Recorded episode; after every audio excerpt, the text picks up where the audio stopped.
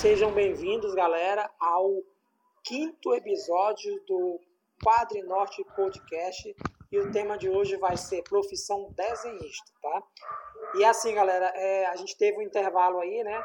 Nossos 31 seguidores do YouTube, nossos 7 ouvidores lá do, do Spotify, né? É, sentiram muito nossa falta. E eu gostaria de começar aqui, ler um comentário do Pedro Artes Neto, né? Que ele botou no Instagram, no nosso último episódio, ele colocou assim. Cara, fui ouvir esse episódio e viciei. A interação dos participantes, somando as experiências semelhantes às minhas, me cativaram. É, os ouvir com sotaque paraense e com um brega tocando ao fundo foi uma mescla muito positiva de emoções. Mandaram muito bem, que venham mais episódios, né? Então a gente tem um fã, né? Que eu não entendi essa questão de sotaque, né? A gente não tem sotaque, pelo menos. Eu não, acho, que é isso. Né? A gente não mas tem. quando, mas quando? E o Brega, quem foi que colocou foi o Ney, né? Não foi Quando? É doido, é? Quem foi que Hoje colocou... a gente tem um cachorro latindo aí. Quem foi que colocou o Brega? É não. Cachorro aqui no cara tá latindo. O vizinho. o vizinho colocou, colocou o Brega. Pois é, né? O vizinho. E aí ainda tem um, um seguidor que lá do YouTube, né, que eu tinha falado assim, nossos 30 seguidores. Aí foi um cara lá, se inscreveu e disse assim, eu sou o 31 primeiro, tá? Então nós temos 31 seguidores no YouTube. É, é bacana, bacana. Mas é muito saber disso. Estamos chegando lá. É, é, muito bom saber disso que a gente tem um público que já dá para encher uma sala, né? Já dá para encher uma sala. Bem, galera, vamos lá, então. Olha aí. Vamos lá, então, para o nosso tema aqui, né? Profissão desenhista, né? É, todos nós aqui somos, né? Claro que alguns têm um gabarito mais alto, outros um gabarito mais baixo, né? E vamos começar da é, vamos começar da seguinte forma. Antes de começar, obviamente, né, gente, olha, segue a gente no, no nosso canal no YouTube. Os vídeos também estão sendo postados no nosso canal, na nossa página na, do Quadro Norte no Facebook, tá? Ah, nós estamos no Spotify, estamos no, podcast, é, no Google Podcast. Então, assim, dá lá no, no, nos, nos agregadores de áudio de, de podcast, segue a gente, dá aquela forcinha pra gente e deixe seu comentário aqui embaixo, aqui, no caso estiver ouvindo e assistindo pelo YouTube, porque isso nos dá é, alegria e muita disponibilidade assim e força para a gente continuar. Então, galera, o nosso tema é profissão, é, profissão desenhista, né? Uhum. E eu vou logo jogar aqui de cara aqui para vocês. Eu estou em algum lugar aqui procurando a pauta, achei, tá aqui? Não? Então, assim, a gente, o Ney sugeriu que a gente começasse esse, essa profissão, né? Colocando quais as principais perguntas e questionamentos que as pessoas fazem sobre ser desenhista. Aí eu passo logo pro Ney, depois o Alexandre, depois o Ítalo encerro comigo. Vai lá, Ney. Eu acho que a principal coisa que me perguntam sempre, isso aqui foi, é uma pergunta clássica. Né? Já teve N situações em que as pessoas me perguntaram isso. Dá para viver de desenho no Brasil? Sabe, dá para viver do desenho. As pessoas chegam e me perguntam, cara, um absurdo desse, Será que elas não, não entram na cabeça de uma pessoa que é alguém que é arquiteto, engenheiro, designer gráfico, publicitário? Todos esses caras, de repente, utilizam desenho ali no seu dia a dia para estar tá vivendo disso? Galera do cinema usa o desenho, pessoal da moda usa o desenho, até gente que é da medicina, da área da medicina, utiliza o desenho na hora de fazer uma cirurgia plástica ou de planejar uma cirurgia sabe? O desenho está numa porrada de atividade aí. E o cara, a pessoa vem e me pergunta: dá para viver de desenho no Brasil? O pessoal acha que quem desenha ou vai ser professor de arte. Infelizmente eu não, não carrego esse karma como Alexandre o Ítalo. Não, mentira, eu sou também professor de arte. tá? Mas o pessoal tem essa coisa de perguntar: dá para viver de desenho? Ou tipo, como fizeram uma agência de publicidade uma vez perguntaram assim: ah, vem cá, é só disso que vocês vivem, de desenhar? Tem que fazer curso para isso? Tá? Ou, tipo, lá na, Figueiredo, uma vez uma, uma, uma, uma atendente me viu lá com os desenhos tal, né? Aí perguntou assim: Você é formado? Aí eu fiquei assim, informado como? Ah, eu tipo que fizesse curso na universidade para saber desenhar. Aí eu disse, não, não é bem por aí, né? E eu tive que dizer para ela que eu era autodidata, que comecei bem jovem. A maior parte dos desenhistas que eu conheço eles são bons. Todos começaram por volta dos seus 6, 9, 10 anos de idade. E é uma coisa assim que a gente vai cultivando ao longo dos anos. Cara, realmente não precisa passar pela universidade para ser um bom desenhista. Ney, tá dando uma, ah, uma interferência aí... no teu áudio aí, Ney. Ah. Tá com... Parou? Um ruído. É, parece que tá batendo em alguma coisa, sabe? Mas vai, continua. Tá, parou. Parou, parou. Enfim. Tá? A, a, tu não precisa, de repente, passar pela universidade. É bom ter um, um nível superior? É porque abre a tua cabeça bastante.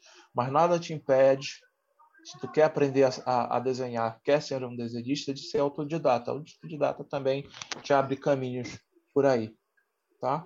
Passa aí adiante. Alexandre, vai lá, Alexandre. É, é.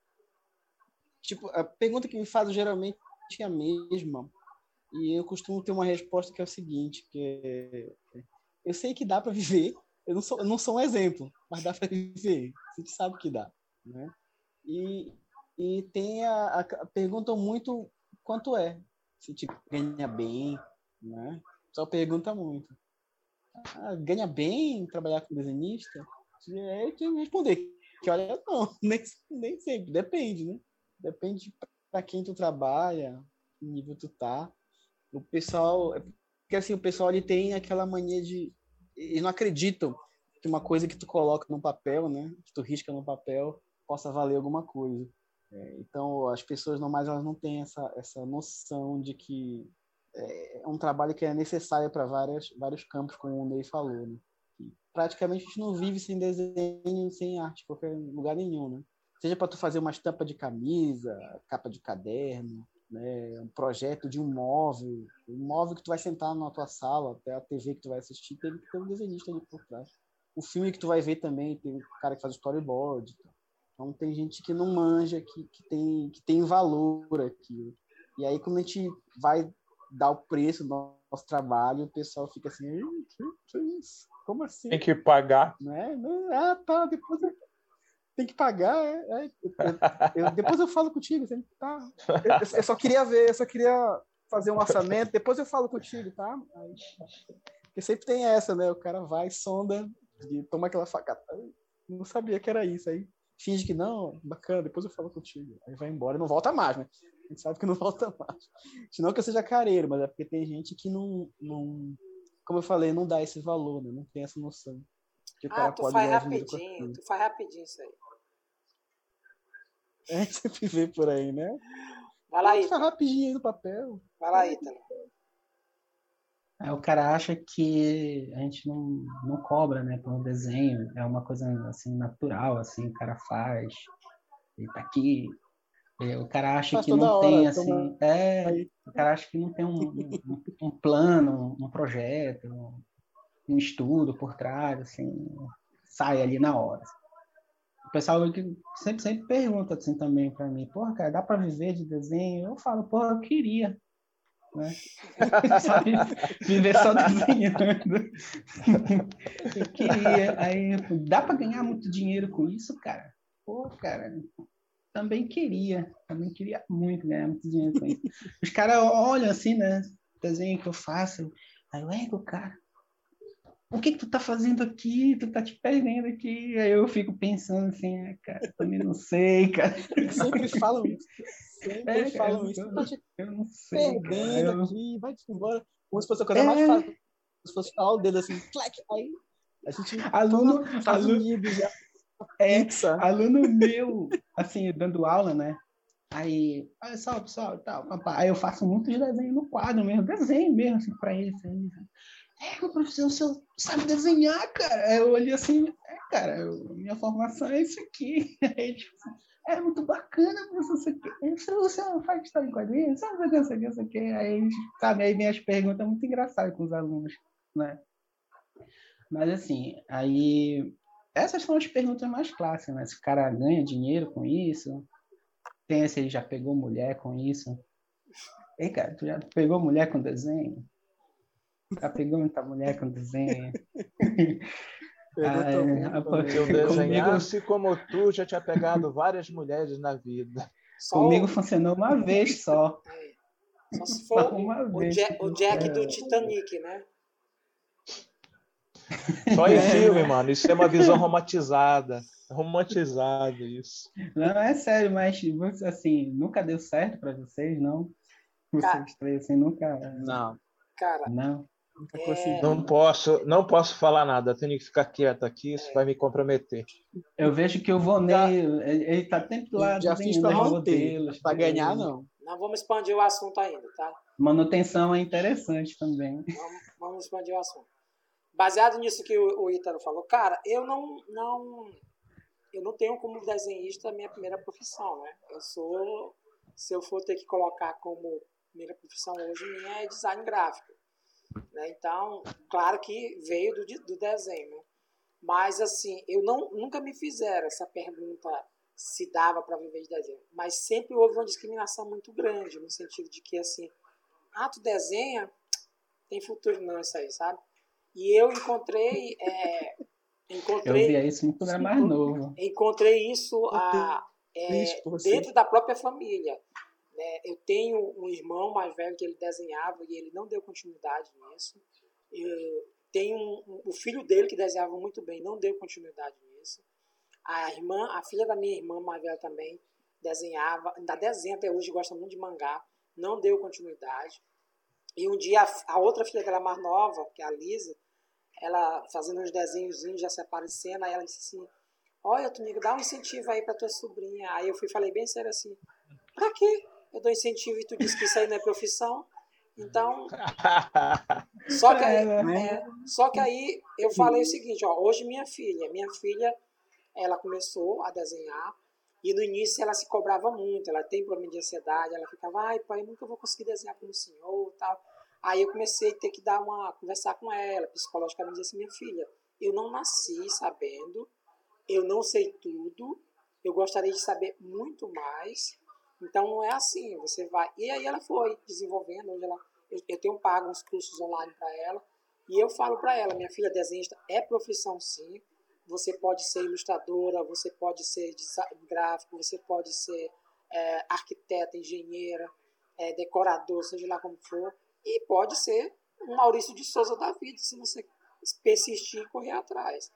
Então, eu recebi muito isso e, cara, para quem mora no interior e não tem muito estudo, muitas vezes você não sabia o que falar. Né? Então, hoje, meus 46 anos aí, e com uns 20 anos já, já trabalhando tanto com design, como ilustração, como publicidade, aí você consegue ter um, um, um como é que se diz, um, um conteúdo para dizer assim, não, desenho é profissão sim, sabe?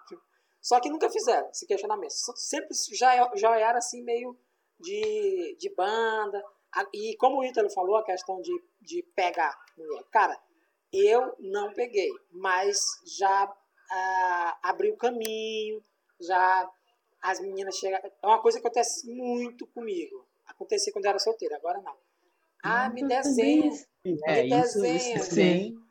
Me Se ar de galã é que abre caminho, não foi? Me desenha. desenha. Aí eu não dizia não, eu falava assim, olha, pessoas muito bonitas, é difícil de desenhar, sabe? então. É um Dom Juan, né? Mas assim. É um Dom Juan, Dom é, era aí que ele ganhava, que ele mas, cara, bonita. Aí, uh, é, mas... E, mas também eu era explorado. Tinha meninas que sabiam que eu era, eu tinha interesse nela, elas não, de, não davam mole para mim, mas Aí elas ficavam, ah, eu preciso de um desenho para o trabalho da é escola. Você faz. Aí eu fazia, mas assim. assim Bem feito. Não ganhava nem um beijinho, sabe? Bora, bora mudar o rumo da, da conversa, é, bora, tá, bora. queimando alguém tá. aí. Deixa, deixa eu perguntar para vocês o seguinte, assim. O Ney começou a lembrar das coisas aqui. Deixa eu dar continuidade nessa mesma área aí, das perguntas que, uhum. a, gente, que a gente fez aí, gente brincou. Gente bora entrar aqui já na experiência profissional de vocês, tá? Como parou em mim, eu vou, vou falar, e aí vai para o Ítalo, desce para o Alexandre e vai para o. Então, assim, na experiência, eu, eu, eu começo porque acho que talvez seja eu tenha a menor experiência nesse sentido profissional. É, eu desenho desde criança. O meu maior incentivo foi minha mãe me dar uma, um papel e uma caneta. Mas eu cheguei a desenhar no chão, cheguei a desenhar na parede, né, cadernos e coisa e tal. E minha mãe, por não ter muito estudo, acho que o maior incentivo que ela deu foi esse: olha, toma um papel e uma caneta. Né. E com o passar do tempo, eu fui desenvolvendo, como eu já falei em outros podcasts, né, a TV aberta, principalmente a Globo, através de programas como Globinho, como Disneylândia, principalmente Disneylândia, mostrando making off de algumas produções da Disney, me fez muito continuar nessa área de desenho. E assim, eu queria desenhar quadrinhos de personagens é, é, de herói, como todos nós, acho que a maioria aqui. Só que eu não, eu me apanhava na anatomia, copiava, não conseguia direito. Aí chegou um ponto que eu disse assim, não, eu vou desenhar cômico, porque cômico você pode extrapolar, pode fazer uma cabeçona, um corpinho, mão.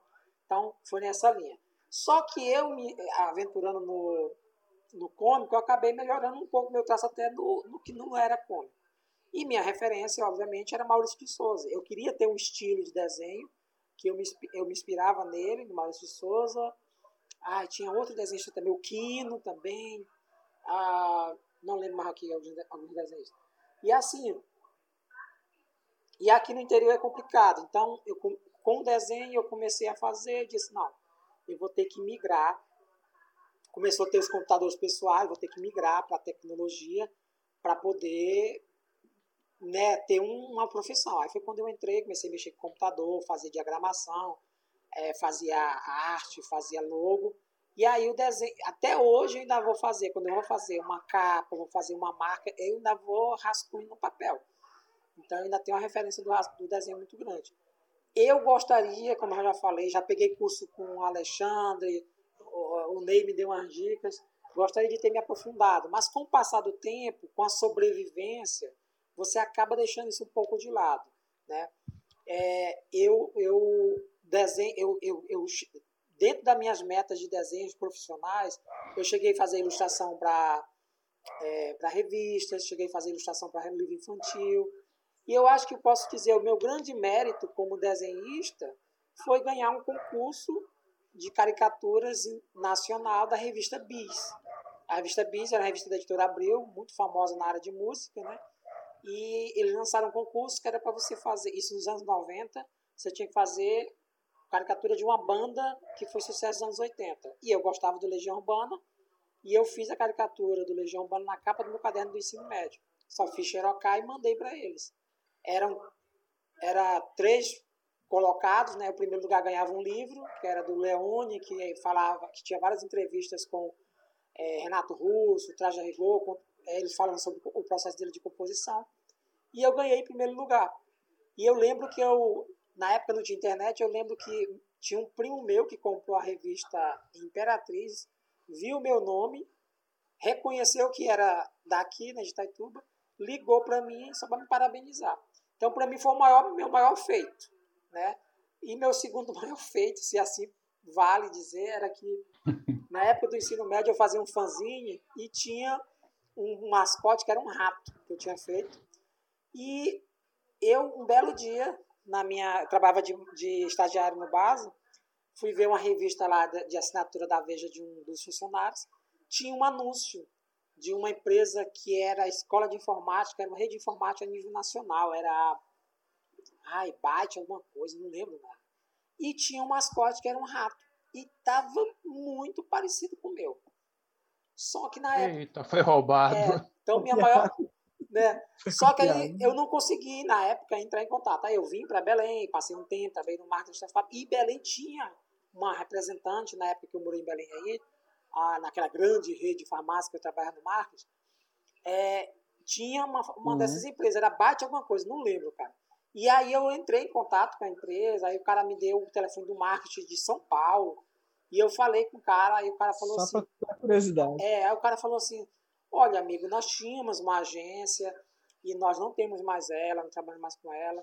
Eu não consigo te dar essa informação se realmente foi plágio, mas eu te digo que essa empresa deixou de prestar serviço para a gente por causa de plágio. Eita. Aí, eu não sei, né? Já era costume deles é, já era costume. a imagem na Então, internet. Meus dois níveis aí de sucesso, né? Ter plagiado o mascote e ter saído, ganhado o concurso de caricatura nacional. Vai, Ítalo. Por ter tido um mascote plagiado. Isso. Vai, Ítalo. É, cara, eu, eu, eu fui incentivado também pela minha mãe né, a seguir assim no desenho. Eu, eu nunca me profissionalizei né, como desenhista. Né? Eu faço isso por, assim, porque eu gosto muito. Aprendi a desenhar sozinho, né? Também fui muito incentivado pelo meu pai. Meu pai ele fazia umas telas em casa e ficava curioso, né, vendo. E comecei a ler história em quadrinho também e comecei a querer imitar aquelas histórias, né, desenhando. E eu lembro benzinho que eu cheguei assim, pai, é, faz um desenho de um carinha aqui assim para mim, uma pessoa assim. Aí ele fez um desenho lá, um desenho horrível. Aí, aí mas naquele momento assim, achei tão tão legal assim, bonito, né? Aí foi dali que eu comecei a tentar imitar né, o desenho que ele fez. Aí fui fazendo, aí fui começar a criar meus próprios personagens, assim, criança, né? Fazia, viajava nas historinhas que eu fazia, fazia coisas absurdas, né? Quando eu lembro, assim. E foi aí daí comecei a gostar e comecei a, a desenvolver isso sozinho, né? Fui procurar técnicas, é, copiava mesmo de televisão, das revistas em quadrinhos. E tive a minha, a minha formação né, em educação artística na Federal. É, lá, assim, também expandi isso, né? Hoje eu sou um professor né, de, de, de arte na escola Grandes pública. coisas. É. Porque, como diz o, o Vonei, né? esse karma, né? Quando não consegue ser desenhista, vira professor. Aí, Mas não Aí é- esquece, Hitler, que tu publicou também, né? pois é, aí eu, fiz uma publicação, foi na Quadrinorte, eu tenho uma, uma história publicada. Eu participei também de um, foi de um Muragens, que foi um trabalho, foi uma bolsa do IAP, pelo, foi, o Andrei Miralha. Que Andrei fez. Miralha. É, ele fez uma oficina. Eu não sei se tu, tu participou dessa oficina, Alexandrinho. Lá no acho- IAP. Acho que participei. Acho que participei. Aí tava. Eu, eu- acho que eu lembro de ter te visto lá, a Bruna tava nessa. nessa o pessoal lá da nossa, da, da- da nossa turma, lá, da Federal. A gente fez essa oficina, aí dessa oficina que ele fe- desenvolveu esse trabalho, que é uma animação, né? Um cotidiano da, daquele do cemitério lá do, do pé do, do Carmo, se eu não me engano, em Belém. Aí ele pegava o muro ali mesmo do, do cemitério, aí foi lá Cemitério da foi pro- Soledade. da Soledade, isso. Aí ele pegava e, e botava a, o- a animação num muro. Ele chegou a exibir, no- exibir, no, né, próprio eu lembro. muro, é, no Eu próprio vi, muro eu vi da. esse material, eu vi esse trabalho. Horrível, É. detestável. Aí, pois é, cara, isso foi um dos grandes feitos, esse detestável. Aí fiz esse. Eu lembro de, olha, quando falou em ganhar em concurso, cara, eu nunca ganhei concurso. Eu lembro que quando criança, na escola, né, tinha um, chegava uma época que as pessoas faziam redação, né? E as melhores redações eram fei eram compiladas e lançavam o livro do ano na escola, né? As re- melhores redações dos alunos, né? Todas as escolas, todos os alunos da escola participavam. E, e a capa dessas redações, né? Também tinha um concurso de desenho e aí o melhor desenho sempre ia para essas capas. Aí, cara, eu ganhava geralmente assim, quando eu quando eu me descobri como desenhista mesmo, eu comecei a participar e era selado assim. Um ano ganhava, no outro também. Os, os caras curtiam mesmo meu desenho e publicavam nos livros, né? Lá da escola. Aí achava isso tão bacana. Aí é, são esses os feitos, assim, como desenhista. Só, só, vai, Alexandre. Ah, eu? É. Então, é, eu não sei dizer direito quando eu comecei é, é, a desenhar. A minha mãe fala que, que assim, eu sei que foi desde pequenininha mesmo. A minha mãe fala que meu primeiro desenho foi do Ultraman. É, não sei, não lembro direito. O que eu posso lembrar de por que eu comecei a desenhar foi porque eu sempre quis, como o Tonico falou, teve a questão da influência da TV, né, TV aberta, desenhos animados, filmes. E aí eu sei que eu comecei a desenhar porque eu queria ter algum controle sobre aquilo que eu via. Sabe como é? é eu não queria só assistir, eu queria criar, queria participar, queria modificar de alguma maneira. Aí foi aí que eu comecei, eu acho que foi aí que eu comecei a desenhar e já descobri essa essa habilidade, né, ou talento, como o pessoal chama, por aí. E aí eu fui desenhando várias coisas, desenhava, fazia muito desenho do que eu, de personagem desenho animado. Né? Depois comecei a ler quadrinho bem pequeno, isso me influenciou mais e como o Tonico falou, o sonho mesmo era fazer quadrinhos super-heróis, sempre foi esse o sonho, né? Mas aí, é, é, é, às vezes, a vida afasta a gente de algumas coisas assim, né? Eu demorei muito para aprender direitinho como é que trabalhava desse jeito. Já fui aprender a questão da página, tamanho, papel, essas coisas isso muito, muito tarde. Acho que eu acho que eu não tive acesso a esse tipo de informação antes. Talvez eu tivesse começado a trabalhar na área de quadrinho mais cedo se eu tivesse tido esse tipo de acesso informação. Então, durante muitos e muitos e muitos e muitos anos, até depois da minha adolescência, meu desenho era só o sulfite ali mesmo. Eu tinha o costume de pegar um banquinho assim, colocar no meio das minhas pernas, sentado na minha cama, né? Colocava o banquinho ali e eu me curvava todo, minha coluna assim, ser desenhando ali naquele sulfitinho, sabe? Eu só vim aprender sobre questão de arte final bem depois, assim, também. É, é, e aí eu, me, eu cheguei a me meter em umas roubadas, levar uns golpes aí de gente que dizia que ia publicar e não publicava Caramba. nada. Cheguei a passar por essas coisas. É, tinha muito, muito inocente. Eu só vim começar a trabalhar mesmo profissionalmente quando eu comprei meu primeiro computador.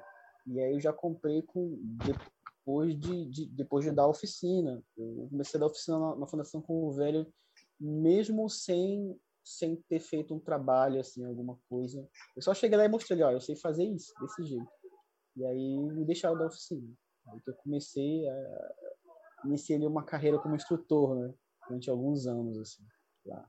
E aí foi aí que, depois de um tempo, eu montei o primeiro computador, aí tive acesso a scanner, essas coisas, e aí eu comecei a pesquisar mais como é que se fazia tudo da maneira profissional, né? E bem atrasado em relação a, a várias pessoas que eu conheço. E aí foi aí que eu comecei a trabalhar mais profissionalmente. Né? E eu fiz muita cartilha muita cartilha mesmo. Cheguei a trabalhar, a fazer uma cartilha para uma, uma grande empresa aí de farmácia. Sim, que sim. trabalhava com marketing na época. Cheguei uma ou duas, nem lembro agora. Eu tinha alguns amigos também, e, e, e aí a gente começou. Tinha uns comecei a fazer contatos também. Uma coisa muito importante é você fazer contatos. Eu, eu sempre tenho essa network. Eu comecei a montar uma carta de clientes. Assim, network. Network, isso. É por isso que se hoje em dia eu tenho, tenho trabalho que aparece com regularidade é por causa desse network. E desde essa época eu já comecei a fazer isso já. É, a, fiz muito, muita ilustração para livro didático, muita, muita, muita mesmo, assim. E, e fiz a oficina com animação, com para animação, como o Ítalo falou algumas que a gente fez juntos, né? Eu acho que o Tonico e o Vonei participaram de algumas que eu fiz. Da Dira Paz? Anima da... Mundi. Trabalhei. Da Dira Paz, é, daquela. Era do festival, festival, de cinema, não foi? É, Alguma coisa primeiro assim. dela. Foi o primeiro. É, primeiro foi festival. E depois a gente, eu fiz do próprio Anima Mundi. Na Anima Mundi eu não participei.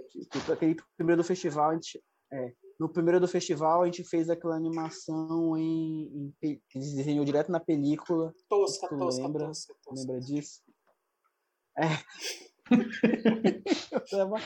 Eu queria ter uma cópia disso. Né, cara, Não, aquilo foi horrível. Aquilo, já paguei, já deletei da minha mente aquilo. Só, por, só porque ele foi plagiado, ele fala isso. Não, eu deletei da minha mente. A única coisa que eu deixei foi a Dira Paz. Aquela, aquela animação eu deletei. E tinha muito essa, essa coisa assim, porque tem, é, quando eu não sabia, e alguém me chamava para um trabalho, eu dizia que eu sabia. Eu sempre dizia, não, eu sei. E na verdade eu não sabia. Então eu sempre tinha essa mania, eu sei, eu dizia, é, eu dizia, eu sei, mas aí eu aprendi a fazer no processo né, do trabalho, eu aprendi a fazer de verdade. A, a primeira animação que eu fiz foi, foi para uma, uma, animação do MEC para a Rádio Margarida. A ONG Rádio Margarida me chamou, aí chegou lá o, o colega meu lá da universidade chegou e falou, olha, a gente quer fazer uma animação, umas animaçõezinhas para ficar inseridas no vídeo e tal, se não querem fazer. Chamou eu, meus dois amigos meus, falou, tu, tu garante fazer? Eu me garanto. Não, eu tinha só uma eu tinha pego nos cursos de Animamundi, mas não sabia mexer no software. Aí quando eu cheguei lá para trabalhar, aí me deram lá uma ilha, e falei, bem, né? Vamos lá aprender como é que faz isso agora. terminou o processo, eu soube o que eu ia fazer. E aquilo que eu aprendi lá, eu usei para outros trabalhos posteriores, né? como o trabalho que eu fiz lá para a TV Cultura também, lá com, com o Sérgio Bastos, né? Marcos Daibes, lá para Ponte da Amazônia, depois, primeiro Belém Entendice, depois Conto da Amazônia, que era aqueles inserts de 30 segundos na programação. Que foi quando foi que eu aprendi rico, ali, né? né? A de foi... Margarida.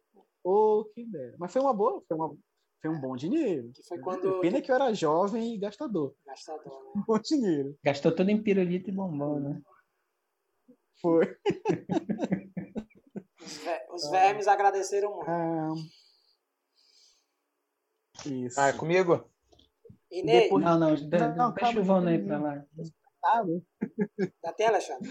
Então, aí depois eu, eu um trabalho bem proeminente que eu peguei depois disso, dentro das animações. Teve essa animação que eu fiz para a TV Cultura.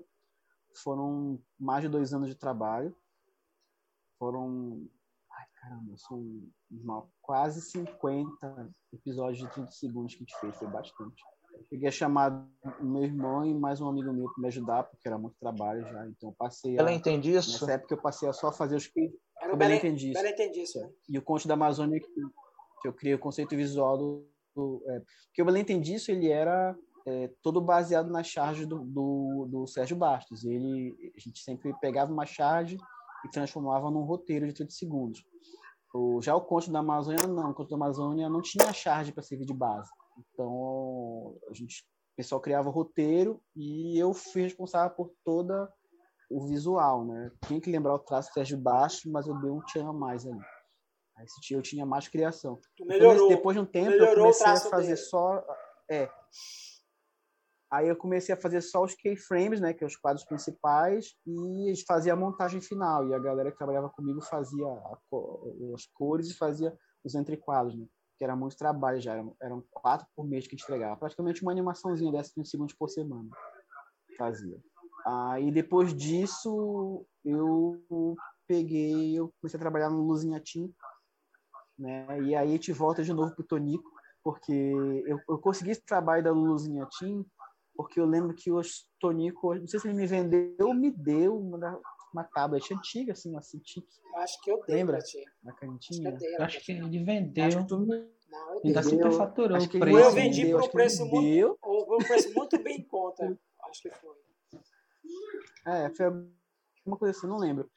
E aí foi a primeira vez que eu peguei, né, digital, e aí eu já fiz logo um desenho.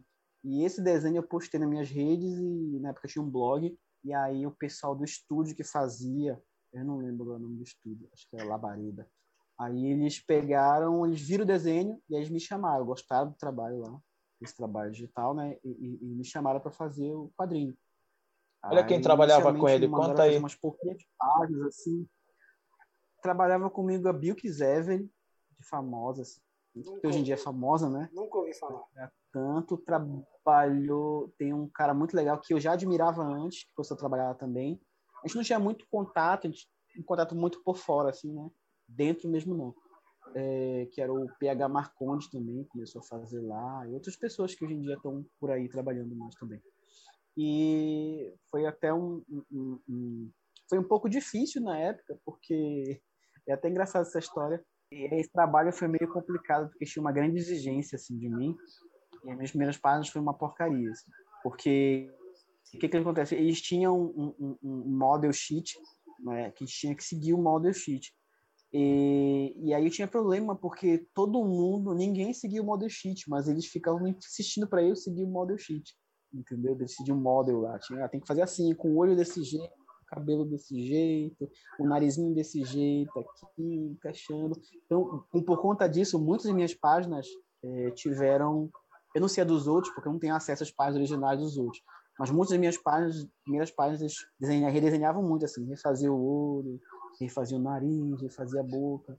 E aí eu ficava estressado, porque, poxa, mas é, o fulano de tal não faz igual o modo de vocês, porque sou eu que tenho que fazer.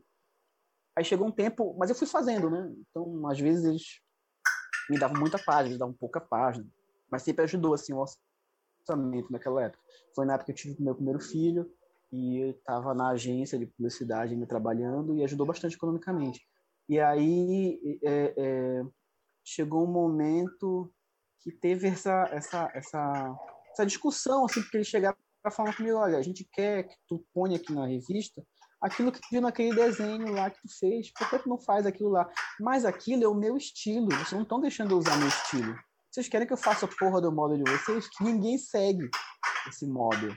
É, é entrou como a própria Bill quiser, ela tinha o jeito dela de fazer é, as páginas. Então, se tu vê o traço dela, a linha dela que ela usa hoje em dia, a rachura que ela faz, ela já fazia na época da Luzinha Tim. Apesar da figura simular o model deles, né? Mas ela já colocava os maneirismos dela. O PH Marcondes, quando ele chegou, totalmente diferente, assim, uma coisa linda, uma linha traçado bonito e tal pra caramba, os personagens do jeito que o PH faz, não tinham a cara do modo que era uma bosta deles, assim, de, pra época. E, e, e, aí eu ficava estressado. Então, quando eu estava começando já ali, lá, pra, lá pela metade do meu trabalho, né, até assim, da metade em diante, meu trabalho estava bem melhor já. E aí, depois de um tempo, eles pararam né, de me chamar. Eu cheguei a ficar uns, uma, uns quase dois anos trabalhando. Trabalhei até numa edição especial, também uma que era uma história sobre. Tipo, era meio uma versão Harry Potter deles. Foi bem legal de fazer também. Mas foi um período bem legal. Eu aprendi, apesar dessas cobranças chatas, eu, eu aprendi bastante coisa lá com eles. Desenvolvi bastante foi, eu sou muito grato, foi, foi bem legal assim, essa experiência. E aí depois disso eu dei uma parada, porque eu virei professor e aí retornei depois, né? Alguns anos depois, e eu estou trabalhando agora para fora, fazendo também o, o açaí pesado tudo mais. É isso. E aí? Eu? Isso. Ainda tem tempo? Tem sim. Já pulou para outra. É... Já estamos na outra parte já. É, é, engraçado, né? Essa semelhança na, no início da vida do, dos desenhistas. A, a, maioria começou na infância, tem gente aí que parou na adolescência, depois voltou de novo. Né? A minha eu comecei na infância também, como todo mundo, também inspirado pelo meu pai, né? apesar de que meus pais também me, me, estimulavam muito a desenhar através dos quadrinhos. Se tu tem filho, tu quer que ele de repente desenvolva o talento para o desenho, coisa parecida, mete quadrinho na mão do garoto e dá muito, muito material de desenho, de pintura, deixa a criança se divertir ali. Se ele tiver que se descobrir como desenhista, enquanto criança, ele vai descobrir ali na brincadeira, na diversão, no estímulo. Tá? E aí foi isso que, que aconteceu mais ou menos comigo. Primeiro eu descobri a leitura. E nem era quadrinho, eu lia é, literatura, fábulas, eu, com nove anos, era um grande leitor já de muita coisa. Né? Mas aí depois eu passei por quadrinho, isso estimulado pela minha mãe, né, que sempre estava comprando muito quadrinho para mim, e pelo meu pai, que lia, era leitor de Conan. Então, o que é que eu lia? Eu lia Conan, eu lia Tex, eu lia Zagur. Pouca gente conhece Zagur, eu acho, no dia de hoje. Conheço, sim, eu lembro. Ah, não, mas dessa geração mais nova. Tá.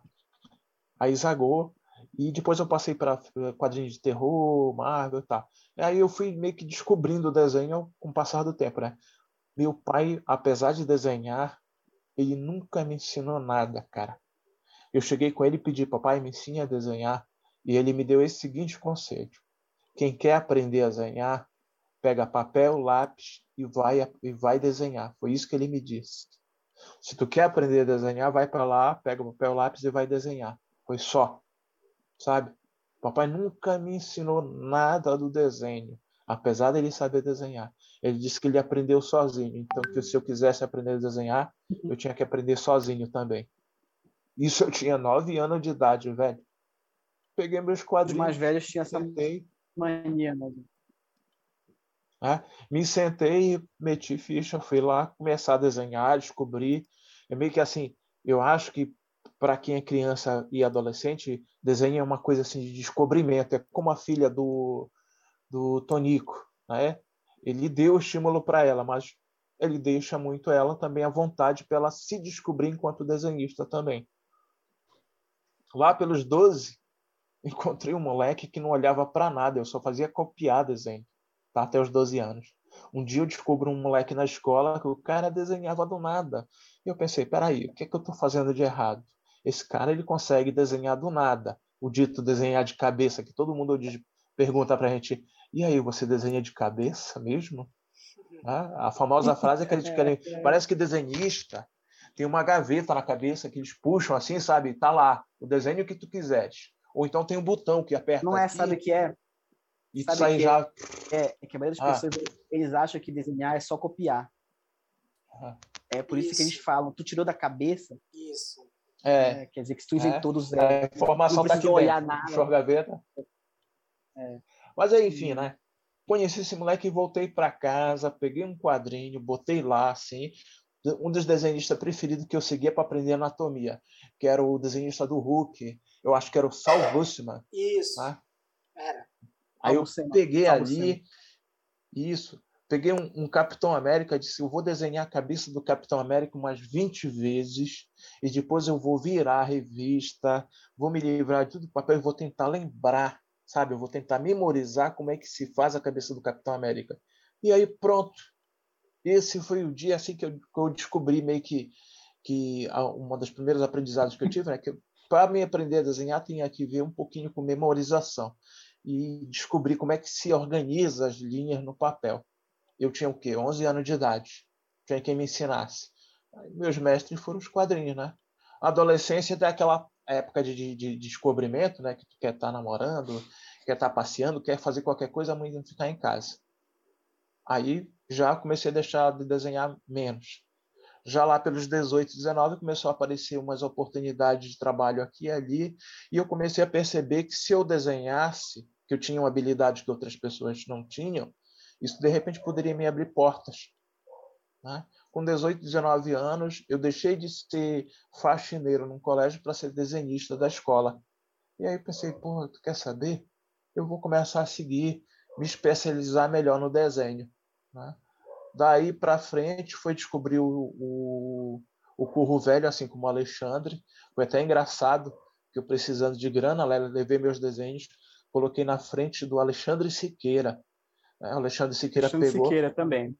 Isso. Foi É, ele que me chamou. É. Sabe uma coisa que era veio- comum pra gente? Ser meu professor. Uhum. aham, Uma coisa que era comum pra gente Depois que era desenhista naquela época. E foi o meu orientador do meu TCC também. Sim. Tu quer saber uma coisa que era comum pra gente naquela época e que eu acho que eu não vejo mais tanto isso nos novos desenhistas? Inclusive foi comentário do Bené, né? As nossas pastas A3. Quando tinha um festival É. de desenhista, uma coisa assim, tu já sabia que aquele cara ali era desenhista porque eles traziam Toda uma pasta preta assim, A3. Isso, ou aquelas em plástico. Lembra das em plástico?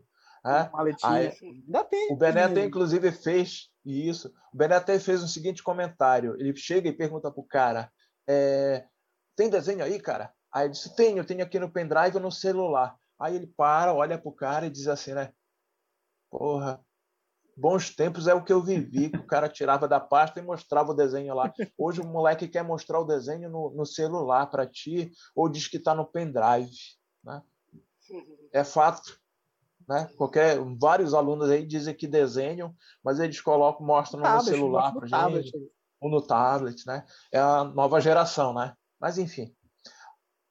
Dos 18 anos, eu conheci um cara que foi importante na vida de muitos desenhistas aqui de Belém, que foi o Carlos Pou.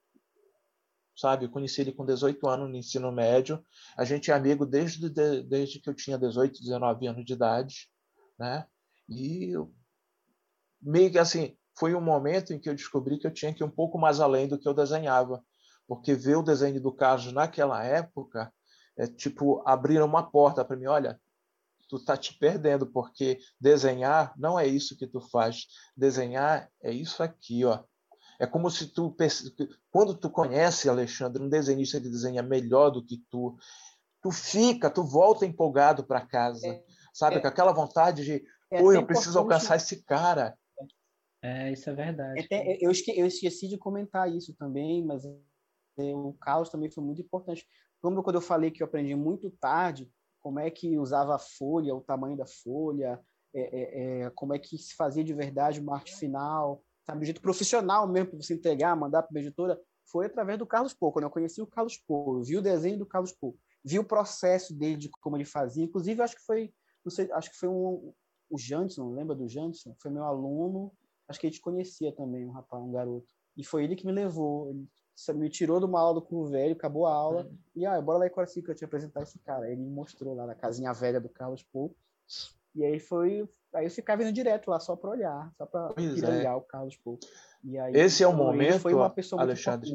meu desenvolvimento. Uhum.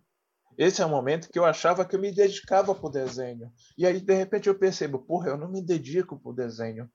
O Carlos se dedica para o desenho. Ele se dedica mesmo para o desenho. Então, se eu quero melhorar o meu traço, se eu quero meu trabalho, eu preciso começar a me dedicar mesmo de verdade para o desenho. O ponto de fuga foi também descobrir pessoas, né? me enturmar, foi o é, network, como diz o, o Tonico aí, né? porque muita gente que eu conheci lá na minha passagem pelo ponto de fuga, hoje em dia ainda está no mercado, ainda está por aí, trabalhando aqui e ali, ou seja, no quadrinho, com animação. Né? E é que foi isso? Meu início para quadrinho. Depois foi aquilo ali, eu, não, eu, eu, descobri que meio que assim. Um dia eu comecei, eu vivia empregos ruins, muitos empregos ruins. Tive emprego ruim pra caramba. Fui garoto de, de, de videogame, atendente de videolocadora. Né? Um dia eu cheguei com a minha mãe e disse: Mamãe, eu estou infeliz. Eu tô infeliz. Que tu ia dizer garoto de programa, cara. Não, isso aí foi a outra profissão. Não esquece. Não, mas ele, ele ia ter prejuízo. Ele ia ter prejuízo. Ia ter... Olha, eu pego vocês, hein? Sim, sem comentário, sem comentário essa parte aí. Chutei o balde, chutei o balde. Eu vou nem, eu vou nem. Pedi apoio da minha mãe. Eu também e eu disse o seguinte: eu também trabalhei é. em locadora de videogame também, aquela locadora de hora. Pois é. Trabalhei também numa dessas. É complicado não, pra gente, né? Verdade, Quando a gente, a gente é. passou da adolescência... Trabalhei em banca de tá revista tá... também. Eu também. Mesma coisa, tá? Procurando... A gente não... É... Engraçado, Alexandre. A gente não, não, não tinha bem uma visão ainda da habilidade que a gente tinha e que a gente poderia sobreviver é. dessa habilidade. Tá? Sabe? só vim ter consciência do quanto eu poderia valorizar essa habilidade muito tempo de, à frente. Depois que eu amadureci. Assim e no momento que eu amadureci isso, aí as portas começaram a se abrir para mim, né? Fui dar aula no Corvelho, fui fazer serviço de publicidade aqui, fui dar aula, enfim. Né? E depois, até hoje, eu vivo envolvido em projetos e atividades com quadrinho em Belém. É isso aí. Galera, só adicionar uma coisinha que eu esqueci, é o seguinte é, eu participava muito de concurso de desenho, assim, é, da editora Abril, eles faziam nas revistas da Disney, ah, tinha alguma coisa para colorir, você mandava e ganhava, concorrer alguma coisa. E eu participei da, do concurso do filme do Roger Rabbit, Uma Cilada, que era um, ah, eu lembro. um desenho, e aí eu colori assim com lápis e eu deixei sombrear, tentei fazer bem realista o desenho, e aí tinha vários prêmios, e um dos prêmios era o disco da trilha sonora. E eu ganhei o disco da trilha sonora do, do Roger. Ainda tem? Não, porque foi faz muito tempo e eu tinha perdi mudança. E era assim, ah. e a ah. partir dele eu comecei a colecionar outros uhum. discos de filmes, inclusive. E era, eu participava dessas coisas assim, e, cara, era um exercício. Na verdade, não era desenhar, era pintar, mas era um exercício. Galera, mediante isso que a gente já conversou aí, tudo aí, antes da gente ir para nosso dicas culturais aí, o que, que vocês almejam como desenhistas é, na profissão ainda? O que, que vocês esperam? Assim, pô, eu quero é, chegar nesse ponto, eu quero fazer isso. O que, que vocês almejam? Começando pelo Ney, que terminou aí. Vai, Ney. Aí eu quero lançar um quadrinho que seja reconhecido nacionalmente, sabe, que, que tenha TCC a respeito dele, e um dia, de repente, fazer um quadrinho dentro da Maurício de Souza. Já alcancei, pô. Tô de sacanagem. Olha, te juro que tem muito pouco que eu queria já, na vida nos dias de hoje. Coisa... Eu já alcancei muito do que eu queria, sabe? te juro disso, que, né, que muito pouco eu já, já alcancei, sabe? na, na questão de profissão, eu me sinto alguém realizado. Eu estou trabalhando num roteiro aí de dois anos praticamente já, o Alexandre sabe do que é, né? Que eu espero que seja algo bom e que, que venha dar alguma projeção para mim de novo. Mas, mesmo que não dê, eu já me sinto realizado pelas coisas que eu fiz. Hoje em dia, esporadicamente, eu gosto de me envolver em, evento, em, em atividades de quadrinho, mas é simplesmente para não ficar muito esquecido na mídia né? E sabe, porque mídia para desenhista é bom. Traz trabalho para gente. Importante. Isso, senão tu fica apagado ali, sabe? Ninguém, as pessoas esquecem o tempo. E aí tu fica simplesmente apagado porque tá surgindo desenhista o tempo todo aí e muita gente boa. E aí os caras vão uhum. se destacando e tu vai ficando para trás, né? Então mídia é bom para desenhista. Mas enfim, apesar de que tem muita gente que puxa minha orelha que diz que eu não trabalho a minha mídia bom de maneira correta. Mas, enfim, aí eu tenho muito pouca, não tenho grandes realizações mais. Hoje em dia é dar conforto para minha família, que não é diferente do Alexandre e do, do Ítalo, né? e de ti também, mas eu já estou me sentindo realizado na profissão de professor de artes hoje em dia, que eu estou com dois anos só como professor de arte. Né? E eu estou adquirindo essa experiência. É o que está me realizando no momento. Né? Vai lá, Alexandre. E tu, Alexandre? É, eu ainda não realizei o que eu queria realizar ainda. Eu, o que eu queria eram duas coisas. Primeiro, eu queria fazer um trabalho só meu, né? Não precisa ser um trabalho, é, tipo, sei lá, super ultra, mas que as pessoas lembrassem um pouco dele, né? De preferência de, de, de maneira boa, lembrassem bem dele. Eu queria fazer um trabalho solo, nunca publiquei nada solo, eu queria publicar. E eu ainda queria desenhar super-herói ainda algum dia. Desenhar com uma editora, assim, ainda, ainda quero. Ainda tenho esse sonho. Não sei se vou conseguir, mas ainda queria. É, e o resto é poder viver disso, né? Poder dar conforto para a família também. Depois que eu conseguir essas coisas, essas duas coisas, se eu depois disso se eu conseguir só viver disso mesmo, para mim tá bom já. Mas eu queria muito fazer essas duas coisas antes de morrer. Ítalo. Ouvindo aí o depoimento né, do, do Alexandrinho, do, do Vonei, né? De, de, de assim, é meio, meio que a, a, gente é parecido, né? De, de, aprender a desenhar sozinho, aprender as coisas sozinho. Também me identifiquei, né? Do fato de descobrir coisas tarde demais, assim, também. E meio que isso me deixa, me deixa meio frustrado, né? De, pô, pô, fui aprender isso agora, fui descobrir isso agora. Eu, eu quero, assim, ao mesmo dia, né, ter uma publicação também só minha, assim, né? As pessoas lembrarem, assim, ah, esse cara fez essa coisa bacana, assim. Eu quero ter essa realização, né? Quero também poder publicar mais coisas, eu não tenho muita coisa dentro desse trabalho assim com quadrinho por conta de descobrir as coisas muito tarde, né?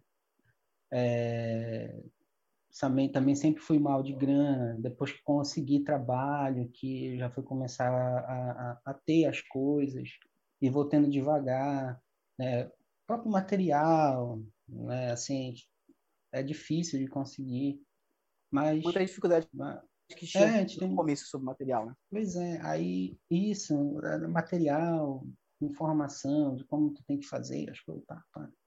Assim, muito tarde, isso meio que meio que boicotou, assim. é, parece que é uma coisa que é tirada, assim, da gente, né? Mas, mas mesmo com todas essas coisas, a gente ainda tá aqui, né? Isso mostra o quanto a gente eu acho que se a gente tivesse pego essas coisas no tempo certo, eu acho que a gente estava rico com quadrinho. É sacanagem. Pensou?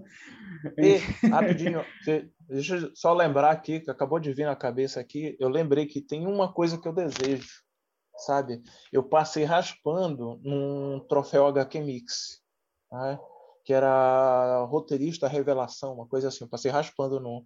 Eu tenho vontade de ganhar um HQ Mix ou um Ângelo Agostini e ter na minha prateleira para me guardar assim com orgulho. É, era isso. Né? Eu, eu, não lembrava. É um único desejo que eu tenho.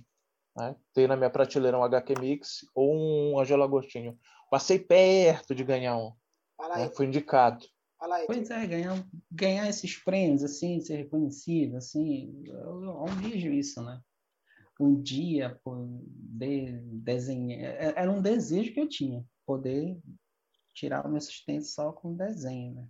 Mas, não, é, mas eu, eu, graças a Deus, eu, eu dou conforto para minha família, com, com o trabalho, com, com o professor mesmo. Mas eu tenho, eu tenho essa, essa vontade de realizar, de, de conseguir fazer isso, né? De ter essa. Eu não digo nem... Não, não, não é... O cara fala assim, ah, ficar famoso, conhecido. o cara, o cara imagina grana, né? ostentação, essas coisas. Não é isso. É só o, o, o a, acho que o que me deixa contente é saber que as pessoas conhecem o que eu faço.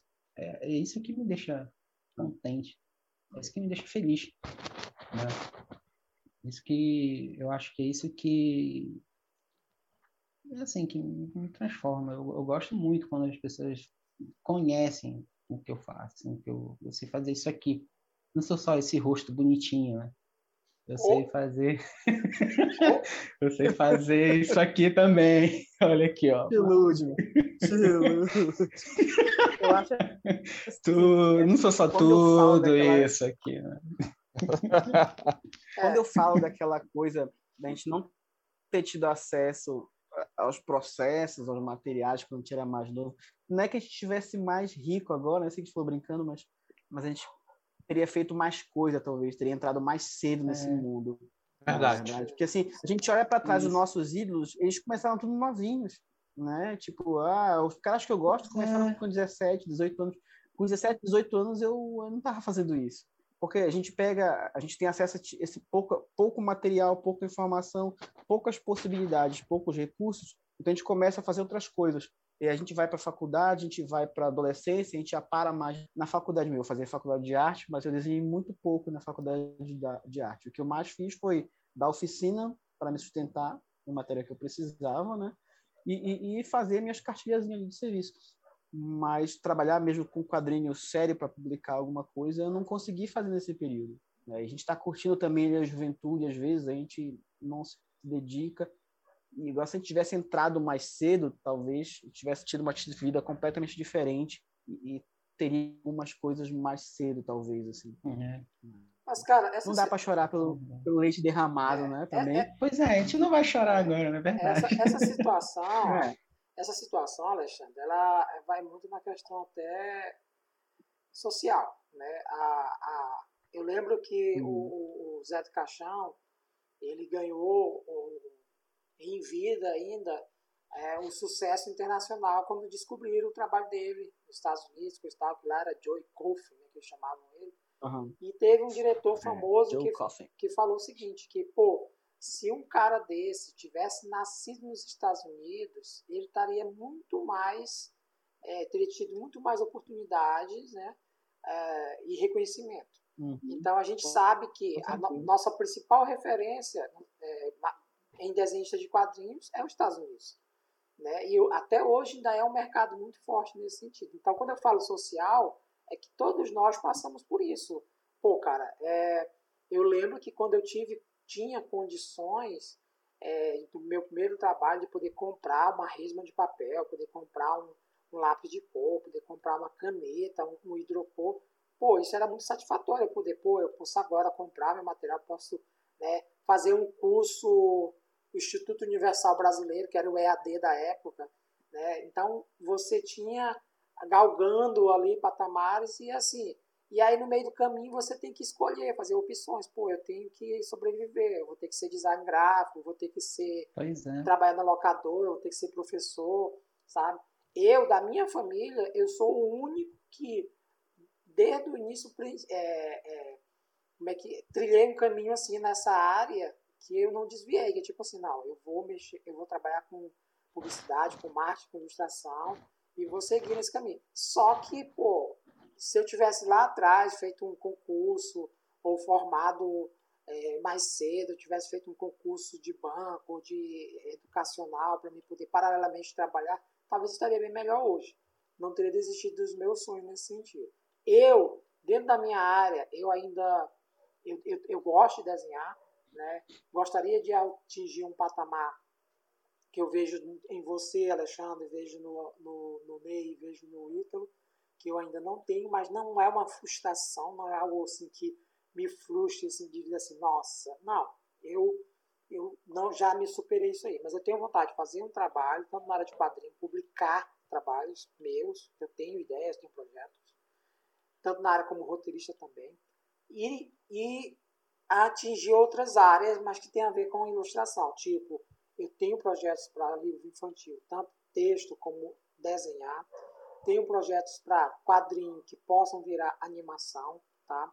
E assim, a, a minha visão nessa área é que isso um dia é, é, tem um filme muito interessante que é a comédia inglesa, eu não lembro o nome aqui, que é com Rio Grande, que ele vive, ele faz um personagem que ele vive dos direitos autorais de uma música de Natal que o pai dele fez. Tá? É o meu garoto, parece. É, eu, eu, lembro desse filme. É, é muito bom. É muito bom. E ele, e ele vive meio entediado né, com isso e tal. Basicamente, eu queria mais ou menos isso. Eu queria viver dos direitos autorais de um material que eu, que eu fiz, que foi bem reconhecido, sabe? né? É, olha, é, quem é que tem um exemplo desse?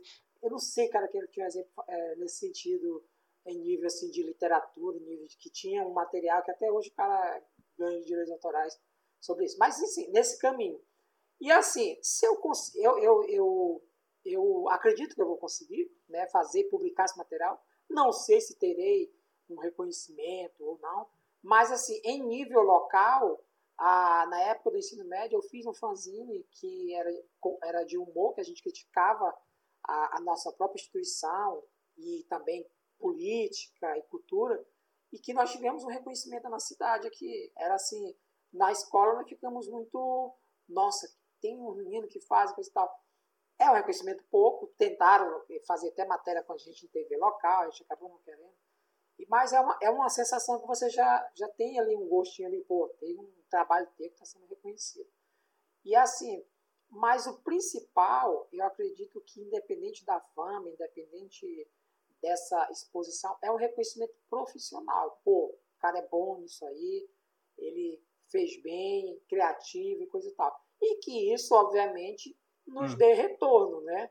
Hoje nós sabemos. Hoje é, eu, já, é eu já conversei com o Ítalo sobre isso, que dentro do que a gente está almejando aqui como Quadro Norte, de de repente um dos nossos trabalhos, cara, ganhar uma, uma notoriedade aí, no sentido de que ah, uma Netflix da vida, uma, uma Amazon Prime, ou até uma Disney Plus da vida, vem assim, diz assim, aí, me dá, eu quero comprar os direitos autorais do material teu aí para fazer uma série, sabe? Eu acho que isso, sabe, é um é, é melhor do que um, um prêmio que o Ney quer ganhar aí, HQ Mix e, e esse lá. O meu prêmio que eu almejo o meu prêmio que eu almejo é o Will Eisner, sabe? É Esse, é vender caro uma parada é, é o Will Eisner. Eu queria ser, eu queria ser indicado. Eu queria ser indicado só. É, cara, é. Eu queria ser só indicado. Não desfazendo do nosso Pegou pesado, hein? E não desfazendo do nosso pesado. Se é pra sonhar, né? Vai é. sonhar alto. Não, desfa... não, sonhar alto. Não desfazendo. Pega pelo menos a metade. É. Não desfazendo dos nossos prêmios nacionais, mas eu queria. Os gêmeos chegaram lá, por que, que a gente não pode chegar? Galera, é isso aí. Hum. Bora para a dica cultural, já para a gente encerrar, que já está fechando aqui o tempo nosso. E eu passo a bola para o Alexandre fazer sua dica cultural. Se não tiver de cabeça, segue aí quem tiver já na, na ponta da língua aí. Fala alguém aí. Alguma, deixa eu lembrar aqui. Tá, deixa eu falar logo a minha aqui. É, então. É, eu posso? Vai, Ney. Ah, então vai lá. Tá, ah, já que o papo hoje é para desenhista e, e indicações para desenho e tal, você vai lá no YouTube, você vai procurar New Masters, novos mestres em inglês, né? Academy, New Masters Academy. Se você quer aprender anatomia, você vai ligar esse vídeo de YouTube, tem um reloginho lá, um cronômetro, tá? E tem uma modelo que ela fica parada naquele tempo de um ah, minuto, eu, dois eu, minutos, três minutos, tá?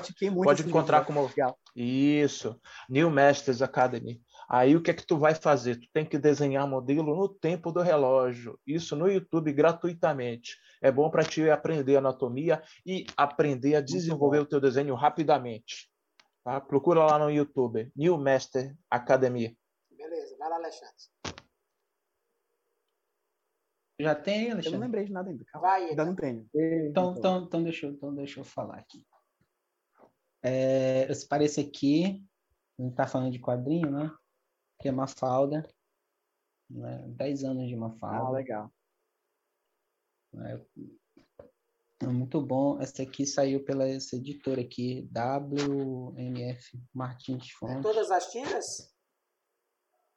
É, é 10 anos. Eu tenho, eu tenho essa, mas capa dura. Brochura. Essa minha aqui, ela, ela é, cartão, é... cartonada. Não é, não é dura. É cartonada. Essa aqui. É. Essa é uma edição nova? Saiu agora, foi? É... Essa aqui, ela já ela é de 2014. É nova. A minha é de 2008, por aí, 2005. Eu comprei. Né, você pode encontrar na internet, na, né, na, na Amazon, tem. Tá a R$ 34,80. Mas acho que dá para encontrar mais barato.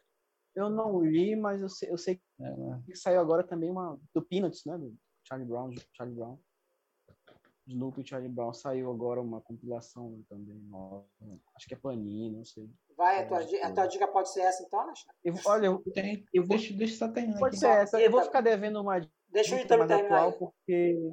É, tô... ah, só, só, só lembrando aqui, um, porque tem esse, esse o quadrinho, né? Esse pessoal também que tiver curiosidade, tem uma animação também que foi lançada, né, da Mafalda. Aí você pode encontrar essa, tem, eu, tem um site, tu pode ver lá, tá disponível, né? A pessoa pode ir lá, tá com um áudio original, tem a legenda em português, ela foi lançada em 1982, né? É só entrar lá, nototerapia.com.br, aí tu faz a busca lá, Mafalda, vai aparecer. Vai estar tá disponível para o pessoal assistir, bacana, de boa. Pode, hum, pode ir lá, Alexandre. Vai, Alexandre, termina aí. Muito falar. boa. É, então, pode deixar que porque assim, eu não eu vou ficar devendo para vocês uma dica cultural porque essas duas semanas agora foram, muito puxadas com relação ao ensino à distância, né, que eu estou dando aula. E aí eu não pude parar para assistir nada assim, quase. Nem assistir nem ler nada, nem vi nada. Assim. A não ser Dá uma dica de desenho. Invernal, que é uma religião é, religioso, né? e tudo mais. É, ah, ainda não mas assisti, a minha dica de desenho é estudem, estudem em perspectiva, por favor. Tá? Muito bom. Estudem, vão atrás, vai pegar imagem, vai pegar tutorial no YouTube, mas vai estudar perspectiva, pelo amor de Deus. Estudem muito isso. Eu demorei muito para pegar é isso e ferrei. Então, perspectiva é difícil, cara. Eu, estu, eu estudei, eu estudei perspectiva. E ainda não sou bom ainda, né? É, eu estudei, é, é uma coisa que não é. Eu estudei perspectiva porque o meu primeiro trabalho, muito. com 14 anos, eu trabalhei com um, técnica de edificações e eu fui aprender a desenhar em pranchetas com régua transver, é, horizontal, transversal, não sei. Régua, régua T, régua T. Não, a régua que vinha com as linhas, a régua T não. Aquelas réguas que vinha com a linhazinha assim. Não a régua que vinha com a mesa, assim. A, é. ah, a transversal, é a transversal. O ensino e médio. E eu, eu aprendi o muito. O ensino médio ele foi técnico justamente. É. E eu aprendi muito, aprendi muito perspectiva é, nesse processo. Galera, a minha dica é desenho animado. Eu, eu, eu comecei a assistir a série Kid, Kid Cosmic na, na Netflix. E assim, eu sou meio resistente para a animação na Netflix, a não ser o, o Rick Mori lá, que já gostava, e o Desencanto, que tem a ver com o cara lá do, do, dos Simpsons. Aí eu fui assistir porque o que me, me atraiu foi o estilo do desenho. É um estilo de desenho, de traço que eu gosto muito. E eu acabei descobrindo que é o cara que faz o. Eu não lembro o nome dele aqui de cabeça. É o, que, o cara que desenha o Gorillaz, a banda lá. É o. E do. Tank Não é das meninas super poderosas? É, Não, não é. não. É O produtor é, Não é. das meninas super poderosas, mas o desenhista, o estilo Eu desenhista comecei a assistir É esse desenho, é bacana. Tank Girl cara. e da, do Gorillaz. E assim, cara, é, é bem legal, bem dinâmico, né? E É é dizem que a Netflix está investindo nisso porque as TVs abertas tão, acabaram com o horário infantil, né? Então ela está querendo atingir esse mercado também. E, cara, é muito legal. Eu gostei Uhum. muito, assim, tem um humor bem, bem pra... É, é assim, é infantil, mas não é bobo. E eu tô já no quarto, quinto episódio. Eu gosto muito do estilo da animação. E é um menino, é um menino que quer ser super-herói. Ele mora, tipo, no deserto nos Estados Unidos. E ele encontra numa nave quatro pedras. E aí ele vai e gruda as quatro pedras no anel. E aí ele fica fingindo que tem poder, até que realmente os anéis têm poder. E aí tem uma, uma amiga dele que é, que, que é uma garçonete numa cafeteria de beira de estrada. Tem o, o pai dele, que eles chamam de Papadi. E tem o gato dele. Cada um ganha, o, o, o pai dele é, fica, multiplica, a menina cria portais e o gato consegue visualizar o, o futuro, né? E ele consegue voar. Então, assim, aí tem um monte de a- alienígena querendo ir, ir atrás dessa, dessas pedras. E aí eles conseguem, o primeiro alienígena, eles conseguem tipo, ficar de refém com eles o tempo todo. Cara, é muito legal. Eu gostei, assim, faz tempo que eu não assisti assim, um desenho sem compromisso e me pegou, assim, tanto pelo estilo da animação e tem alguns episódios que surpreendem. Tem o último episódio que eu assisti agora, o quarto, Uhum. que o, é todo feito como se fosse numa câmera VHS, sabe? E é bem legal a, a, a textura assim, do desenho, o estilo do desenho, muito legal, cara. E eu indico. E, e é assim, é um desenho que acho que está. É primeira temporada, acho que são 20 episódios, são, são poucos, não são muitos não. E, cara, muito legal. Quiser assistir com filho, quiser assistir sozinho, é bem interessante. E é isso aí, galera. Aqui ah, mais um episódio do Quadro Norte. Acho que nós falamos de um tema aí que, de certa forma, mexe com todos nós, né? É uma paixão, é o que vamos levar para o resto da vida. E esse foi o nosso quinto episódio, né? Até o próximo, né? Fiquem bem Obrigado, aí, pessoal. se cuidem, né? Máscara, álcool em gel, distanciamento social, galera. Em casa. Não, não tá fácil, né? Se puder, fique em casa, é a melhor coisa se puder, vacina. pode fazer nesse casa. momento. Se puder, fique em casa. Se não puder, vá pra rua, mas se cuide, tá? E fiquem bem aí. Até o próximo aí. Ó, pessoal do Até quadrinho. mais, gente. Até mais, galera.